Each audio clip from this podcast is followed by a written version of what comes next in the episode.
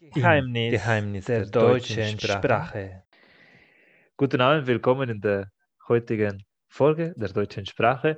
Wir befinden uns noch im Oktober, im Herbst und obwohl ganz viele Risikogebiete immer noch überall vorhanden sind, wir könnten mittels virtueller Konferenz nach Innsbruck reisen und heute haben wir Lothar als Gast. Vielen Dank für deine Teilnahme und guten Abend dir, Lothar.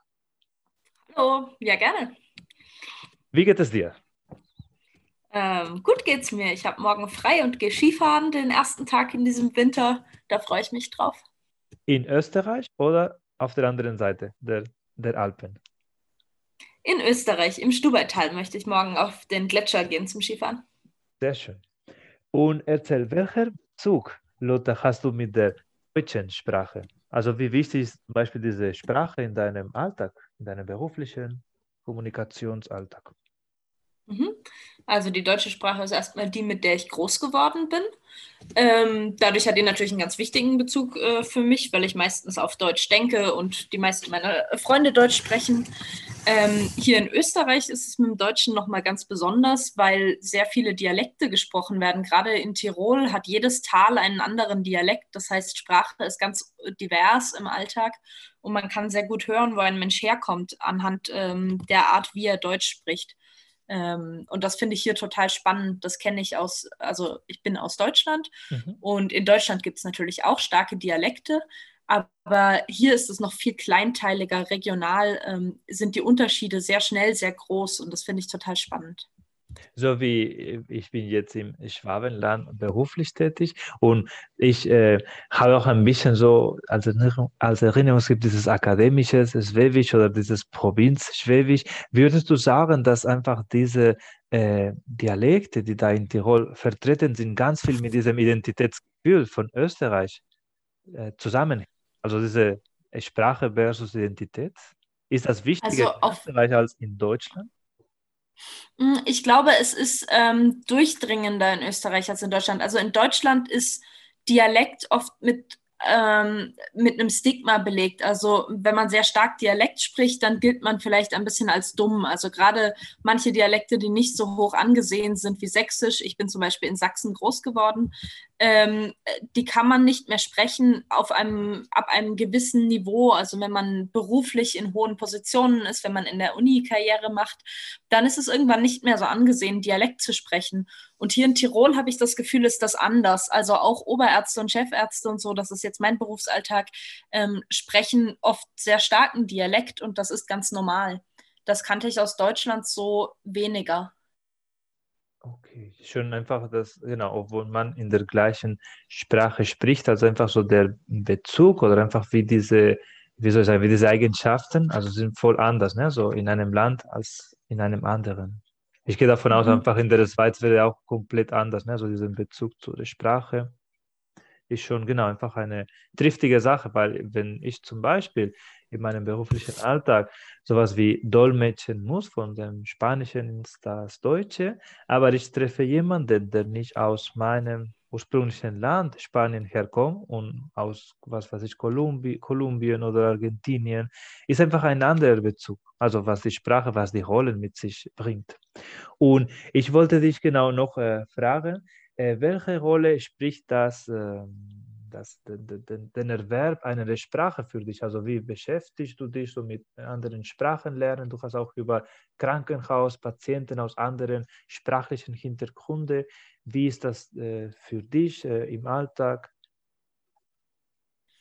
Ähm, also ich habe auch schon mehrfach in anderen Ländern gelebt, nie für irrsinnig lange, aber zum Beispiel am längsten war ich in Norwegen für ein Jahr das heißt, ich spreche ganz gut Norwegisch und in Kopenhagen habe ich ein Erasmus-Semester gemacht, deswegen spreche ich auch ein bisschen Dänisch oder ganz okay Dänisch und so. Und ähm, für mich war Sprache lernen, also es macht, hat mir einfach immer sehr viel Spaß gemacht, wenn ich die Sprache habe benutzen können. Also in der Schule war Sprache lernen halt so, ja, irgendwie noch trocken akademisch, ich weiß nicht. Und seitdem ich aus der Schule raus bin, ist Sprache lernen aber für mich immer was Interaktives. Also zum Beispiel Französisch in Frankreich bin ich irgendwie viel per Anhalter unterwegs gewesen. Und wenn man mit jemandem im Auto sitzt und der Mensch spricht nur Französisch, dann muss man halt mit dem bisschen, was man hat, irgendwie arbeiten. Und dann wird es sehr schnell sehr viel besser. und die Art so, also mir machen Sprachen total viel Spaß und ich habe das Gefühl, es ist ganz oft ein Zugang ähm, dazu, um, um die Menschen und die Kultur und so halt besser zu verstehen. Und das macht mir Freude. Ich könnte mir zum Beispiel nicht vorstellen, in einem Land zu leben länger und die Sprache dort nicht zu lernen. Mhm. Es würde mich Mhm. auch interessieren, wenn du das einfach äh, vergleichst, also wie du andere Sprache zum Beispiel in der Schule gelernt hast als hinterher, wenn du, wie du meintest, du hattest einen Bezug, sei es einfach ein Erasmus-Aufenthalt oder du hattest einfach dort äh, mit Leuten von Ort was zu tun gehabt. Also diese Interaktion spielt auch eine Rolle in diesem Interesse oder in dieser Motivation, diese Sprache zu lernen. Ähm, ja, bestimmt, weil es dann so einen, einen konkreten Nutzen hat. Ähm, aber ich glaube, es hängt auch damit zusammen, dass es mir einfach viel leichter fällt. Also ich lerne Sprache sehr gut dadurch, wenn ich sie die ganze Zeit um mich herum höre und irgendwie quasi gezwungen bin oder zumindest viel Gelegenheit habe, sie zu benutzen. Ich finde es viel schwieriger, eine Sprache zu lernen, wenn ich das nur mit dem Buch machen muss und gemeinsam mit anderen Menschen, die sie auch noch nicht besser können als ich ich glaube, das ist das, was es schwierig macht für mich, eine Sprache einfach so zu lernen und was es so viel einfacher macht, wenn man dort ist, in dem jeweiligen Land, wo sie gesprochen wird. Das finde ich ein triftiger Grund. Also wir, ich empfehle immer so Aufenthalt in dem jeweiligen Land, also um überhaupt nicht nur die Sprache, sondern auch die Kultur, ne? so zu tasten, passt das für einen oder nicht. Und es gibt äh, jetzt, äh, die Welt ist so globalisiert, man kann tatsächlich immer in jeder Stadt, ich gehe davon aus, auch in Innsbruck gibt es eine von äh, spanischsprachige oder portugiesischsprachige Gemeinde, obwohl es immer besser, wie du meintest, genau in der jeweiligen äh, Land, kurz zu schnuppern und schauen, okay, passt das für mich, wie komme ich damit klar, wie, genau, wie ist, der Übertra wie ist das Übertragen von dem Buch oder von diesen YouTube-Videos auf, auf den Alltag praktisch. Und mhm. das, was, genau, mich auch mich bewegt, auch so diesen ja, Podcast zu machen, weil ich glaube, in dieser Interaktion kann man, kann man viel mehr bewirken, als wenn man nur so einfach eine Art von passive Rolle oder einfach eine kurze, ja, äh, sag ich mal, Annahme oder Wiedermachen oder, oder Nachmachen äh, irgendeinen Prospekte, Texte hat, sondern das einfach so sich genau in verschiedene Situationen sich da reinsetzt. Genau, noch letzte Frage. Hast du zum Beispiel einen anderen Hobby in den jeweiligen Fremdsprache, du hast über Dänisch, über Norwegisch gesprochen, entdeckt? Ein anderes Hobby in den jeweiligen genau. Sprachen? Äh, fällt mir jetzt so spontan gar nichts ein. Also ich glaube, ähm, Englisch vielleicht ist, also ich höre sehr viel Podcasts und die allermeisten davon höre ich auf Englisch, weil es mhm. einfach viel mehr richtig gute spannende, gut produzierte Podcasts gibt als auf Deutsch. Ich weiß nicht, ob ich das jetzt gerade als Hobby zählen würde. Mhm. Aber also sonst, glaube ich, habe ich. Okay. Ja, aber sonst würde mir jetzt so spontan nichts einfallen. Ich glaube, ich habe die gleichen Hobbys in verschiedenen Sprachen gemacht und kenne zum Beispiel, ähm, also manchmal sind die Begriffe und die Konzepte und so sehr verschieden. Äh, wir reden nachher noch über das Thema. Ich will jetzt nichts vorwegnehmen. Perfekt, genau. Es, ist mir aufgefallen, weil wir hat, ich hatte einen anderen Gast, der hat gesagt, okay, ich habe in äh, Spanien Fechten gelernt und ich habe einen größeren Bezug zum Fechten, weil das auf diese andere Sprachen, also auf Spanisch dann gelernt worden ist. Und das finde ich, ist mir jetzt aufgefallen Aha. als Frage, genau. Aber auf jeden Fall, genau, danke für diesen Vorstellungsteil. Jetzt würden wir zu diesem äh, Vortragteil, in dem ich dich darum bitten würde, mir so ein Thema ein Thema vorzugeben und darüber werde ich dann einfach einen fünfminütigen Vortrag, wie in der Prüfungsordnung vorgesehen ist. Welches Thema hättest du als Angebot, Lothar? Mein Thema, was ich vorschlagen würde, ist Parcours. Sagt dir das was? Ja. Vielleicht könntest okay, du kurz, kurz, für die Zuhörer ja. kurz äh, zusammenfassen. Ja. Also ich mache schon seit sehr langem Parcours, seit zehn Jahren ungefähr. Ähm, das ist, wenn man es kurz sagt, äh, eine Sportart, aber es unterscheidet sich von typischen Sportarten in vielen Sachen. Zum Beispiel geht es beim Parcours in der Regel nicht um Wettkampf, sondern eher darum, sich einfach fortzubewegen und Freude an der Bewegung zu haben und sich selber herauszufordern. Ähm, Parcours wird auch, oder ein, einer, das kommt aus Frankreich und einer der alten Begriffe dafür ist äh, ADD, Art du Déplacement, das heißt mhm. die Kunst der Fortbewegung. Und dieser Begriff der Kunst, der trifft es manchmal eigentlich besser als der Begriff vom Sport. Genau. Und ähm, Parcours ist für mich, ein Satz noch, Parcours ist für mich ja. so, ähm, wie wenn man als Kind auf einen Spielplatz kommt und es gibt ganz viele Möglichkeiten. So ist es als Erwachsener durch die Stadt zu gehen, wenn man so diesen Parcoursblick hat. Ähm, und man sieht überall Sachen, wo man spielen und sich bewegen kann. Und hast du einen besonderen Aspekt, wo ich etwas dazu Stellung nehme, machen soll? Oder ist das für dich eher als freier Vortrag vorgesehen? Ähm, ich fände eigentlich als sozusagen als äh, freier Vortrag am interessantesten mal vielleicht mit dem Aspekt, ähm, wie, also so Inklusion, weißt du, was, was für Möglichkeiten das vielleicht haben kann, dadurch, dass es zum Beispiel wettbewerbsfrei ist, ähm, für Menschen, die vielleicht in den klassischen Sportarten, so Mannschaftssportarten und so Sachen sich nicht so gut wiederfinden und da nicht so viel Freude dran haben, ob du vielleicht Ideen hast, warum Parcours für diese Menschen besonders eine coole Sportart sein könnte. Perfekt, ich werde an diesen Aspekt berücksichtigen. Lass mir kurz darüber nachdenken. Heute will ich mich mit dem Thema Parcours befassen. Zuerst lassen Sie mich aber bitte den Aufbau des Vortrags skizzieren. Zuerst werde ich auf die Definition eingehen. Dann werde ich über die Vorteile dieser Sport bzw. Bewegungsmöglichkeit berichten. Dann werde ich über äh, mögliche Punkte, die mit äh, Nachteilen zusammenhängen könnten. Anschließend werde ich über meinen persönlichen bzw. familiären Bezug kurz berichten und werde ich noch meine persönliche Stellungnahme abgeben. Parcours ist eine zunehmende Philosophie, den Alltag vor allem in, im urbanen Bereich, also in der Stadt, zu gestalten. Diese Sport- oder Bewegungsart kommt aus Frankreich, braucht keine, keinerlei Ausrüstung und wir und werden einfach die verschiedenen ähm, Treppen, Balkonen und verschiedene Elemente, die in einer Stadt, in einem Park, in einer Anlage vorhanden sind, als Möglichkeit genutzt und ausgenutzt, Sport zu treiben. Welche Vorteile hat Parkour aus meiner Sicht? So wie ich das bisher miterlebt habe, werden sowohl Kinder als junge Erwachsene daran teilnehmen. Sie werden immer mit zunehmenden Schwierigkeit konfrontiert bei diesen Ausführungen. Und was ich bisher beobachtet habe, ist, dass sowohl die Koordination als auch die, das Selbstvertrauen sehr im Vordergrund gestellt wird. Das heißt, dass es wird gezielt Bewusstsein über, wie man sich bewegt und wie das Gleichgewicht ist, wird immer wieder äh, angesprochen und wird immer wieder verstärkt.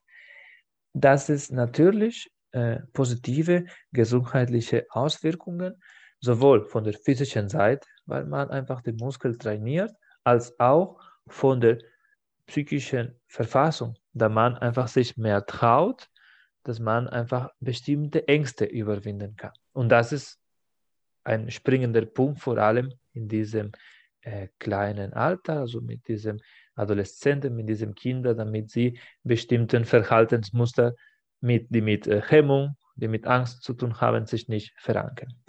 Das hat aber auch Nachteile mit sich, vor allem wenn man denkt, dass man das an einer Regulation tatsächlich fehlt. Und dieser Mangel hängt zusammen, dass einige Vorfälle bisher gewesen sind, in denen man äh, auch von der Versicherungsseite nicht so richtig agieren kann. Sollten zum Beispiel Unfälle bei bestimmten Übungen geschehen. Auch äh, finde ich, dass die, der Aspekt der Barrierefreiheit ist da nicht so berücksichtigt, weil viele von diesen Übungen entstehen oder stehen auf einfach einen gewissen so Sprung oder man muss einfach bestimmte Höhe bewältigen. Und da wäre einfach für einen gewissen Teil der Bevölkerung mit gewissen Bewegungseinschränkungen oder mit einer Lähmung nicht zumutbar. Persönlich habe ich das noch nicht probiert, aber mein Cousin ist ein Anhänger davon, hat das bereits in der Kindergartenzeit angefangen zu bekommen mit bestimmten so kleinen Übungen und jetzt mit äh, acht Jahren ist er ganz äh, involviert und voll dabei und die nehmen sogar an Wettbewerben teil. Und was äh, mir so von unserem letzten Kontakt in Erinnerung geblieben ist, ist, dass äh, das sehr, sehr diszipliniert und das, äh, was mich überrascht ist, dass einfach äh, ganz viele, ähm, zum Beispiel ganz viele so Übungen, so wie Kletter, um zum Beispiel Mandel zu holen von dem Bau, er das ganz automatisch machen könnte. Das heißt, dass einfach, was er da lernt, könnte man einfach im Alltag sehr gut übertragen, ohne einfach eine gewisse so Schwierigkeit. Also ich fand es einfach, einfach als eine sehr nützliche Art, sich zum Beispiel, ja, also in Mitte des, äh, des Landes, einfach sich äh, Ernährung sogar zu holen. Also fand ich einfach eine ganz ja, äh, putzige äh, so Alternative, die deren Eltern sich überlegt haben, um äh, einfach eine gewisse so Haltung ihm zu vermitteln. Und aus diesem Hintergrund denke ich, dass es einfach als Chance gesehen werden kann, um äh, Disziplin, eine gewisse genau äh, Freizeitgestaltung diesen Kindern zu ermöglichen, die einfach äh, viel nachhaltiger ist, als nur dem, die Fernbedienung von dem Fernseher zu überlassen. Und in diesem Zusammenhang bedanke ich mich für die Aufmerksamkeit und natürlich bin ich offen für Fragen. Ähm, ja, Dankeschön. Ähm, du hast darüber erzählt, was äh, also welche positiven Aspekte von Parcours du, du siehst.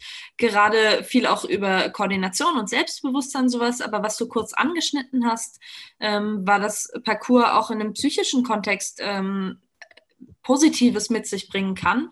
Zum Beispiel hast du gemeint, dass man Ängste überwinden lernen kann. Hast du noch andere Sachen, die du dir vorstellen kannst, wo, wo Parcours oder vielleicht auch ein bisschen allgemeiner ähm, Sport und Bewegung und die Dinge, die Menschen dabei lernen, ihnen beim Umgang mit anderen Hindernissen, sagen wir, im Berufsleben, in der Partnerschaft, in solchen Aspekten vom Leben helfen könnten?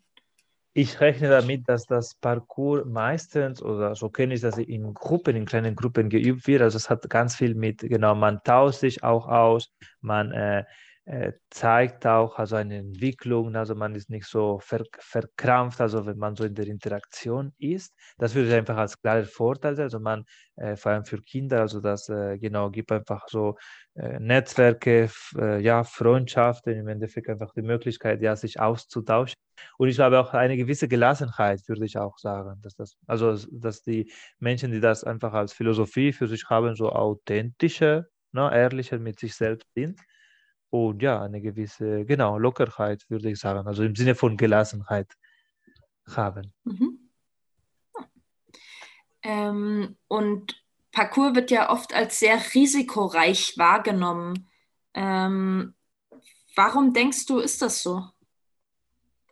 Das ist schon definitiv äh, was Neues. Also wenn man das zuerst sieht, was äh, die Kinder, diese Jugendliche so machen. Man ist nicht daran gewohnt, dass man so bestimmte Treppen, dass man bestimmte Zäune äh, so äh, damit umgegangen wird, ist schon einfach eine Art von Vor Vorstellung. Also man muss einfach schon äh, genau einfach eine andere Realitätsbrille sich äh, aufsetzen und dann man versteht, naja, das wird einfach als Möglichkeit, äh, wie du meintest, einfach als eine Möglichkeit, ja, damit äh, zu spielen oder damit zu experimentieren, also nicht mit einer äh, bösartigen äh, Absicht gemacht. Weil man, wenn man das zuerst sieht, so war es bei mir, ich hatte das eher so als, okay, ist das ein, als Einbruchstraining oder was ist damit so gemeint? Sondern statt zu sagen, man, man experimentiert mit was man hat und statt sich einfach teure, ne, so, äh, ja, äh, teure so Klamotten oder teure, äh, wie soll ich sagen, genau, teure so Ausrüstungen zu kaufen, man hatte stattdessen genau genutzt, was man so um sich hat. Fand ich einfach irgendwie ganz, ja, ganz spontan einfach so der Gedanke. Mhm.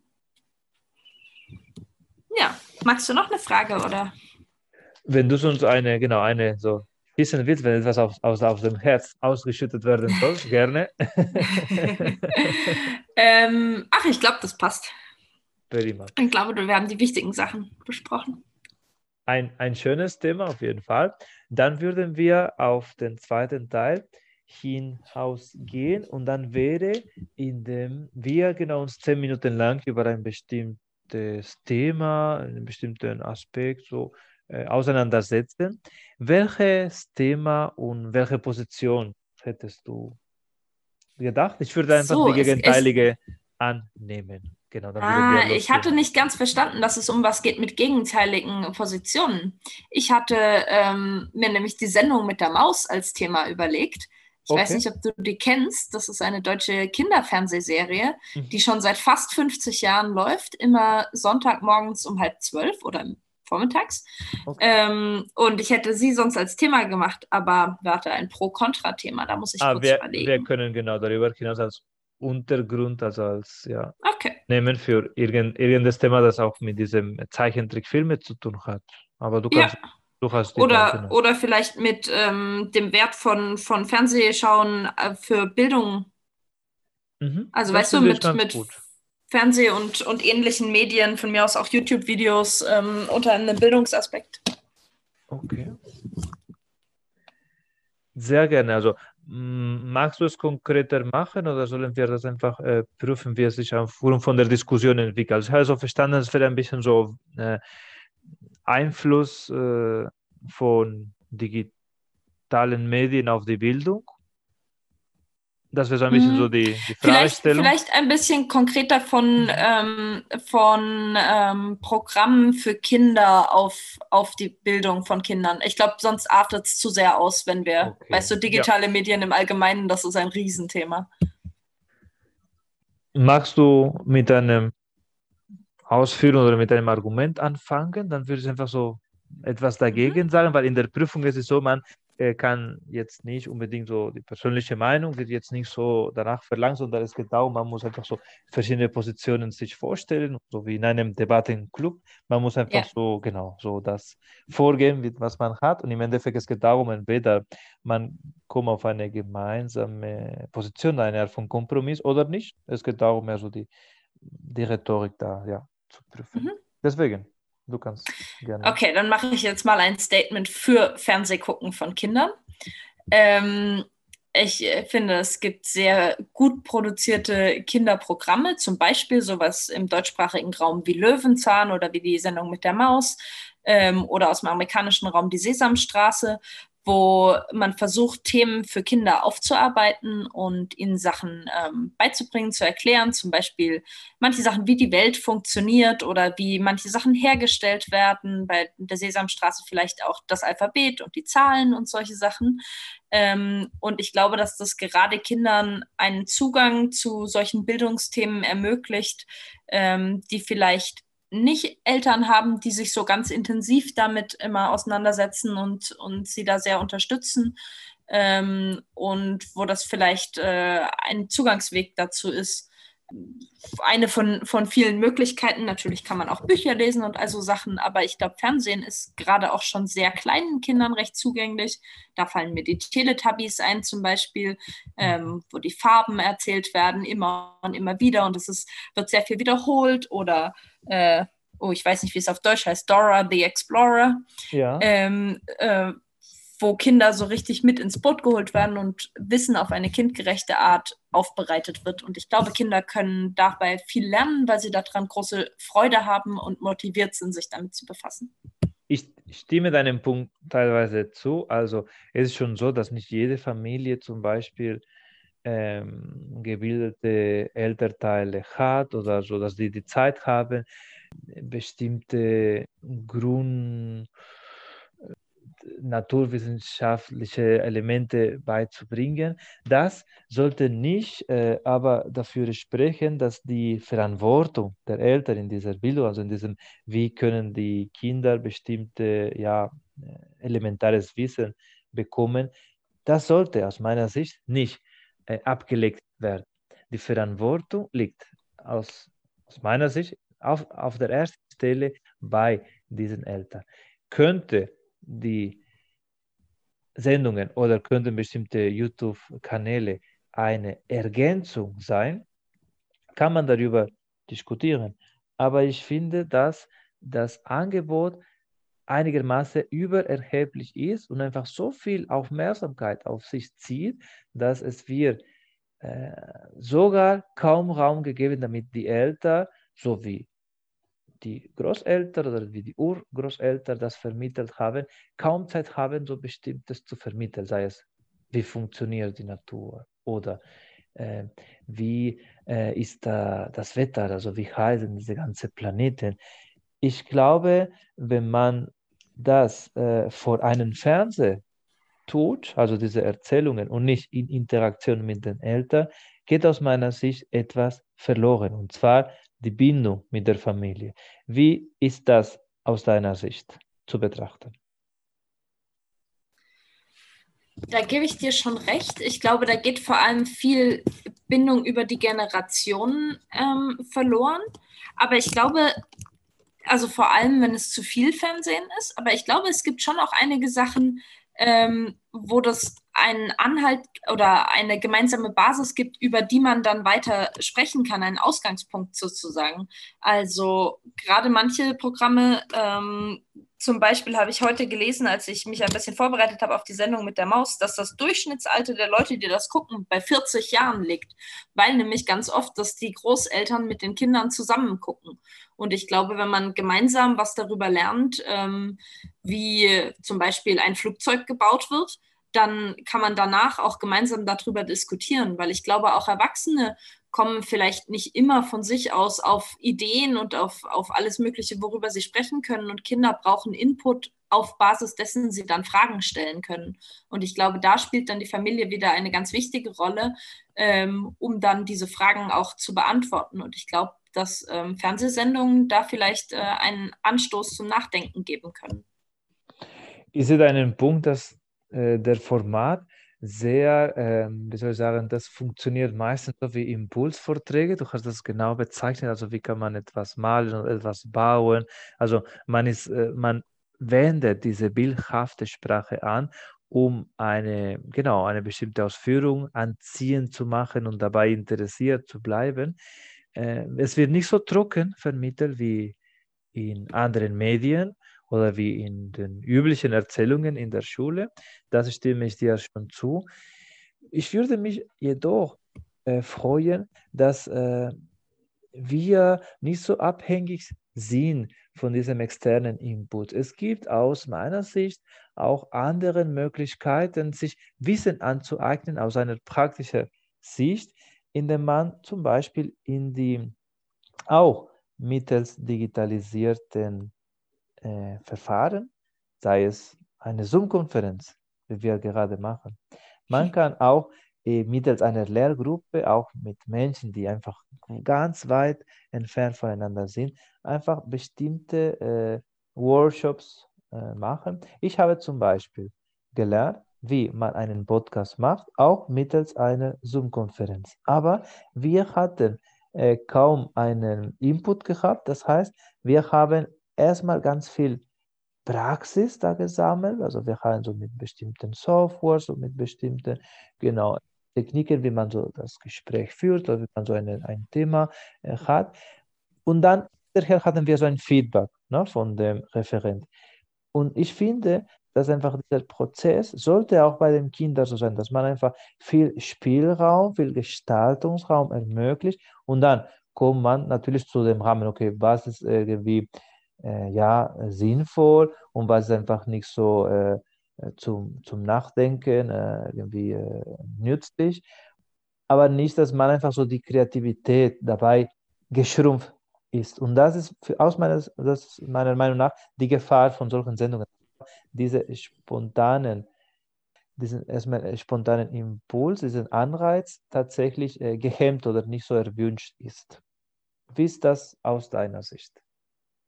Du meinst, dass man mehr mit Neugierde durch die Welt geht und, und Dinge einfach dann sieht und dann spontan darauf reagiert und daraus Lernsituationen kreieren kann? Und auf jeden Fall, dass durch genau Geschichte, durch was weiß ich, Theaterstücke, durch Rollenspiele oder wie ich damals so mit diesem Workshop, wo wir damals genau ganz viel experimentieren sollen, sind wir einfach zu dem Entschluss gekommen, okay, ich kann mich in diese Richtung weiterbilden oder ich habe mehr äh, ja, äh, Fähigkeit oder mehr Neugier in diese Richtung, statt dass diese Sendung mit der Maus dir einfach vorgibt, worüber du dich mit dem Kinder beschäftigen sollst. Das finde ich schon ein bisschen abartig, provozierend gesagt. Also ich würde dir zustimmen, dass, ähm, äh, dass man natürlich auch einfach besser lernt, wenn man mehr damit interagieren kann und selber gefordert ist, etwas zu tun, statt nur äh, auf sich wirken zu lassen und passiv zuzuhören. Also ich glaube, man lernt besser einen Kuchen zu backen, wenn man mal mit dem Papa zusammen einen Kuchen backt, mhm. als wenn man im Fernsehen sieht, wie man einen Kuchen backt. Oder ich glaube, man lernt die Bäume besser auseinanderhalten, die verschiedenen Laubbäume oder sowas, wenn man durch den Wald geht und die Blätter auf dem Boden aufsammelt und sucht, welcher Baum dazu gehört, ähm, als wenn einem das eine Fernsehsendung zeigt. Von daher, da würde ich dir recht geben. Aber ich glaube, es gibt auch viele Sachen, die sind zu komplex, um sie im Alltag einfach so sehen zu können. Also zum Beispiel, ähm, weiß ich noch, dass die Sendung mit der Maus zum Beispiel ganz oft äh, in Fabriken drin gefilmt hat und dann haben sie vielleicht von so einer großen Maschine, wo irgendwas drin gemischt oder zerkleinert oder sonst irgendwas wird, da so reingefilmt und dann hat man mal gesehen, wie all solche industriellen Prozesse funktionieren und so. Und das ist total spannend, aber das kann man nicht so leicht einem Kind anders zeigen. Also das, ein normales Elternteil hat dazu vielleicht keinen Zugang und kann solche Möglichkeiten nicht schaffen. Ich glaube, dafür sind solche Sendungen wieder sehr gut geeignet, weil sie einfach ein ähm, anderes Budget auch zur Verfügung haben, um wirklich spannende Dinge zu zeigen und über eine lange Zeit zu verfolgen. Zum Beispiel haben sie einmal ein Schiff gebaut, wie oder gezeigt, wie ein Schiff gebaut wird, von der Planung bis es dann am Ende aus der Werft ausläuft. Das ist ja total toll und total spannend, aber kann man nicht so einfach mal an einem Sonntagnachmittag sich in echt anschauen gehen, weil es viel zu komplex ist. Ich verstehe, dass äh, du würdest sagen, dass diese äh, Sendungen einfach ein Produkt sind, einfach eine Möglichkeit sind, einfach verschiedene äh, gesellschaftlichen äh, Ungleichheiten, zum Beispiel man hat nicht so Zugang zu natürlich einer Werkstatt, zu einer Fabrik, auszugleichen. Wenn zum Beispiel der Elternteil nicht Ingenieur, Ingenieurin ist oder nicht, was weiß ich, ne, nicht am Hafen arbeitet.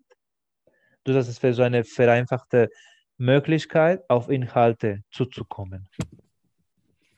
Ich glaube, es ist eine, einer von vielen Wegen. Ich glaube, es gibt alltagspraktische Themen, die man besser in anderem Kontext lernt. Ähm, und dann gibt es aber auch, auch Themen, für die das, denke ich, ein gutes Medium ist. Ähm, aber ich glaube, wie so, wie so oft macht es die Variabilität. Also ich glaube, Bücher alleine sind nicht gut, Fernsehen alleine ist nicht gut, nur im Wald unterwegs sein. Ist, also weißt du, wie ich meine? Ich glaube, ein, ein Mix und ähm, ja, wo man möglichst viel auch irgendwie selber machen und seiner eigenen Neugierde folgen kann, ähm, ist immer super. Ich glaube zum Beispiel, dass das eine Stärke ist von YouTube gegenüber dem klassischen Kinderfernsehen, mit dem ich noch groß geworden bin, dass Kinder viel mehr selber die Themen bestimmen können und sich zu Themen weiter informieren, die sie spannend finden. Was ich auch ähm, auf jeden Fall so finde, so was bei dieser Schulung oder bei diesem Workshop, den ich hatte, man konnte die ganze Zeit Fragen stellen, man ist auf Fragen eingegangen, also man hatte einfach eine gewisse Flexibilität bei dem Format, was mir äh, was ich tatsächlich bei diesen äh, typischen Fernsehsendungen vermisse, also wenn man sich einfach, sei es einfach von Themen, von ja, äh, Aspekte immer wieder so sich anpassen kann. Und dass ich bei diesen Sendungen mehr streng oder einfach so einfach schon vorbereitet und man muss einfach nur so äh, aufpassen, dass einfach dieses Menü oder dieses Produkt einfach so der Familienphilosophie übereinstimmt. Und ich würde dafür plädieren, dass äh, als Kompromiss, dass solche Elemente, also so einfach ein komplexes Sachverhalt, äh, kurz und irgendwie unkompliziert zu verpacken, wäre auch ähm, verknüpft mit der Möglichkeit, dass so, so die Akteure wie so ein Elternbeirat oder so wie diese Lehrer auch den, die, die Chance hatten, äh, dazu eine Meinung zu äußern oder bestimmte Materialien für den, für den gezielten Schüler oder für den gezielten Unterricht anzupassen. Das heißt, damit einfach die Kinder davon besser profitieren könnten, je nach Bedürfnis oder je nach Entwicklungsstadion, damit einfach eine ja mehr so äh, wie soll ich sagen, einfach, einfach eine große Vielfalt da entstehen kann. Weil ist mein letzter Aspekt, den ich äh, ansprechen wollte, dass das für mich diese Sendungen äh, sind eher so, hängen so mit diesem Uniformität zusammen. Das heißt, wir haben eine Generation von Teletubbies, von, von Sendungen mit dem Maus oder genau von äh, Doraemon oder von was auch immer. Und, und da werde ich nicht so diese Vielfalt vertreten aus meiner Sicht die ich einfach von den äh, Kindern, Jugendlichen und auch von den Erwachsenen sehe. Wie wäre ja. dein, wie aus deiner Sicht, wie könnte man so diese Bereicherung, die in den digitalen Medien gibt, ähm, ja, mit der, sag ich mal, mit, der, mit dem Recht auf die persönliche Entfaltung, wie lässt sich das vereinbaren bei den kleinen Kindern hinsichtlich der Bildung? Also ich glaube, es ist immer gut, der, der Neugierde und den Themen zu folgen, die das Kind tatsächlich interessieren. Ähm, also ich glaube, es, wie du sagst mit der Uniformität, ich glaube, es passen nicht alle Sachen für alle Kinder, ähm, sondern zum Beispiel, das fand ich so toll an in die Bibliothek gehen als Kind. Ähm, viel toller als im, im Fernsehen hast du halt etwas das kommt einfach das, was kommt. Und in die Bibliothek gehen, dann gab es so äh, Was ist was Bücher und so Sachen. Und wir haben fast jede Woche irgendwas Neues ausgeliehen zu irgendeinem Thema, was gerade total spannend war. Irgendwie Luft- und Raumfahrt und Raketen und Dinosaurier und was weiß ich. Ähm, und ich glaube, dass, dass ähm, neue Medien zu einem gewissen Grad irgendwo dazwischen sind. Also dass Kinder Fragen stellen können. Und ich glaube, dass Erwachsene gerade auch gefragt sind, darin Kindern kuratieren zu helfen. Also ähm, ihnen zu helfen, gute Medien, gute Quellen, ähm, interessantes Material zu finden ähm, und eben sie zu begleiten. Wie du sagst, es gehört eine, also es, man profitiert als Kind, aber auch eigentlich als Mensch in jedem ähm, Alter mehr davon, wenn man Rückfragen stellen kann, wenn man über etwas dann noch diskutieren kann und so. Und ich glaube, dafür ist es notwendig, dass zum Beispiel Eltern ein bisschen einen Überblick darüber haben, was ihre Kinder so gucken mhm. ähm, und ihnen sie vielleicht auch ein bisschen an der Hand nehmen und ihnen zeigen, wo sie noch etwas Interessantes finden könnten. Das heißt, ähm, genau, ohne dabei aber wieder ihre eigenen Themen vorzugeben. Also Orientierungshilfe, aber jetzt natürlich nicht als als Abgabe oder genau als einfach äh, Erziehungsersatz. Finde ich einfach ja ein, ein, ein guter Kompromiss, dass man einfach die Vorteile nutzt, aber das nicht den, die Essenz ne, dabei vergisst, praktisch. Ja, und dass man auch einfach ein bisschen ähm, so medienkritisches lernt, weil ich glaube, dass das ist ganz wichtig für, für unsere Zeit, irgendwie sich Informationen beschaffen zu können und die dann auch einordnen zu können. Und ich glaube, dass es schon auch bei, bei Kindersendungen ähm, anfängt, dass ähm, dadurch, dass die Eltern ja auch irgendwie eine Meinung dazu haben und den Kindern gegenüber auch äußern, warum sie etwas gut oder nicht so gut finden oder was sie daran kritisch sehen, ähm, das bringt Kindern auch schon einen gewissen kritischen Umgang mit Medien bei. Und ich glaube, das ist eine ganz wichtige Kompetenz. Weil diese Kinder werden doch digitalisierter als uns sein und deswegen Sie haben sonst keinen anderen Vergleich praktisch, weil wir haben immer noch den Vergleich. Wir sind ohne, wie du meintest, in der Bibliothek, man konnte das äh, irgendwas anfassen, also man war eher spielerisch dabei, aber ohne diesen äh, Bildschirm oder ohne diese genau so manchmal so äh, Fernsehgeneration so hinter sich zu haben. Und da ist für mich genau einfach äh, ein guter Punkt, dass man genau das nicht äh, ja, auf der Seite schiebt und man einfach das Thema anspricht. Ich glaube, es ist immer so die erste Möglichkeit, so ein, Thema, ein Problem anzusp also anzusprechen, um ein Problem zu lösen. Wir wissen nicht tatsächlich in dieser Diskussion, ob das ein Problem ist oder nicht. Aber auf jeden Fall, das war so eine sehr spannende Diskussion. Wir haben ein bisschen die Zeit überschritten, zwar die Zeit überschritten, aber ich glaube, die Prüfer hätten uns nicht disqualifiziert, weil wir hatten immer Argumente gegen Argumente und wir haben sonst die anderen Bestandteile der Prüfung soweit äh, geschafft. Ist meine Meinung, muss ich das noch nachprüfen. Aber auf jeden Fall genau was sehr spannend. Und Vielleicht hätten die Prüfer dich auch einfach unterbrochen und gesagt, so zehn Minuten sind jetzt um, kommt zum Ende. Oder so, genau. Man hätte eventuell noch einen Kompromiss gefunden. Ich habe mich äh, sehr, sehr gefreut. Das war einfach ein sehr äh, fließendes äh, Gespräch, eine sehr interessante Folge, wo wir einfach über ganz vieles geht, einfach so für mich also als äh, ja, Bewegung und diese Bildung, also Bildung, wie, wie bewegt man sich in der Bildung, also mit diesen ähm, digitalen Möglichkeiten. Also sehr so passende ja, Themen, würde ich sagen. Und auf jeden Fall vielen Dank für deine Bereitschaft, dabei zu sein. Gerne. Habe mich sehr gefreut und ich wünsche genau äh, den Zuhörern viel Erfolg beim Deutschlernen und bis zur nächsten Folge. Ciao. Weitere Folgen findet ihr in der Webseite von redcircle.com sowie in deinen Lieblingssozialen Netzwerken der deutschen Sprache.